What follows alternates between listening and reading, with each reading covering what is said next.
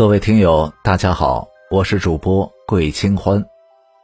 今天我们要讲的故事是《白狐引路》。宋朝的时候，扬州有个叫岳鹏的书生，他一心想走科举之路，却是屡屡落地。这个岳鹏不免有些沮丧，他终日将自己关在了房中买醉。家人不忍岳鹏如此的颓废下去。便劝他出去散散心。岳鹏在家人的劝说下，就独自去了山上游玩。他看到山中美丽的景色，这心中的烦闷总算是减轻了不少。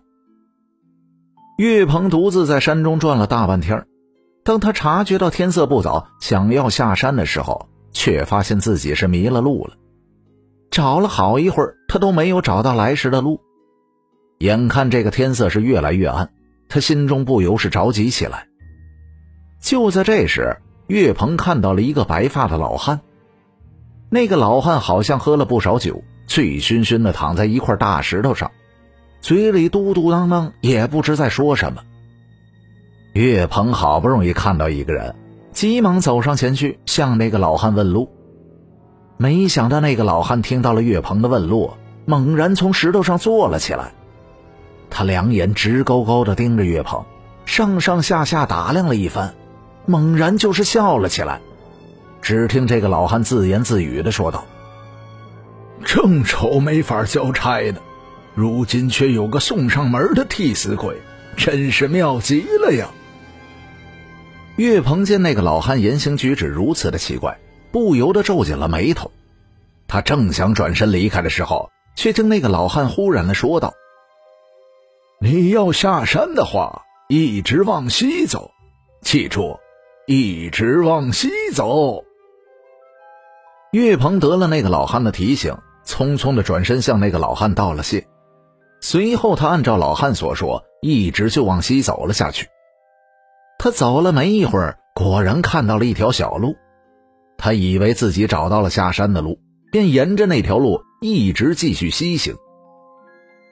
岳鹏走上那条路以后，就发现这条路是阴森森，而且道路格外的崎岖，和他上山时候走的路那是完全的不一样。更让岳鹏感到奇怪的是，那条路上偶尔还会有人影走过，只是那些人看起来十分的奇怪，他们脸上没有任何的表情，走路也很快，一眨眼的功夫就不见了。岳鹏越想越不对劲儿。他正想找人问清楚的时候，没想到一只白狐忽然跳到他的面前。那只白狐拦住了岳鹏的去路，开口对他说道：“不要再往前走了，这条路通往阴间的地府，走这条路的都是死人。”岳鹏看了一只白狐，竟然是能口吐人言，这心中本就是害怕，又听白狐说走这条路的都是死人。顿时吓得腿都软了。既然这条路不是活人走的，那那个老汉为何让自己走这条路啊？岳鹏忍不住的问白虎：“这这到底是怎么回事啊？”白虎一边示意这个岳鹏跟他走，一边告诉了岳鹏实情。原来呀，给岳鹏指路的那个白发老头是地府的白无常，他因醉酒误事。不小心弄丢了一个鬼魂，他担心回去以后无法交差，才躺在那块石头上没敢回去。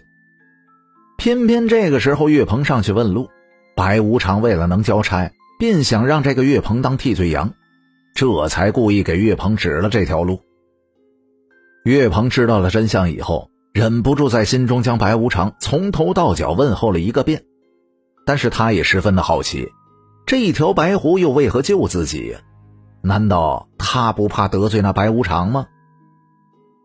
白狐似乎是看出了岳鹏的心中所想，他笑着对岳鹏说道：“我乃山中修炼多年的狐仙，即将是功德圆满，我帮助你也是为了提升自己的修行。白无常倒是不敢对我怎么样的。”岳鹏听到了白狐这么说，总算是放下了一颗心。后来。他在白狐的护送之下顺利下了山。此后，岳鹏再也没有遇到过什么奇怪的事情，他也没有忘记狐仙的恩情。逢年过节的时候，岳鹏便会去山中拜谢狐仙的救命之恩。只是从此以后，岳鹏再也没有见过那只会说话的白狐，他只能每次将带来的礼物放在当初遇到狐仙的地方，以表心意。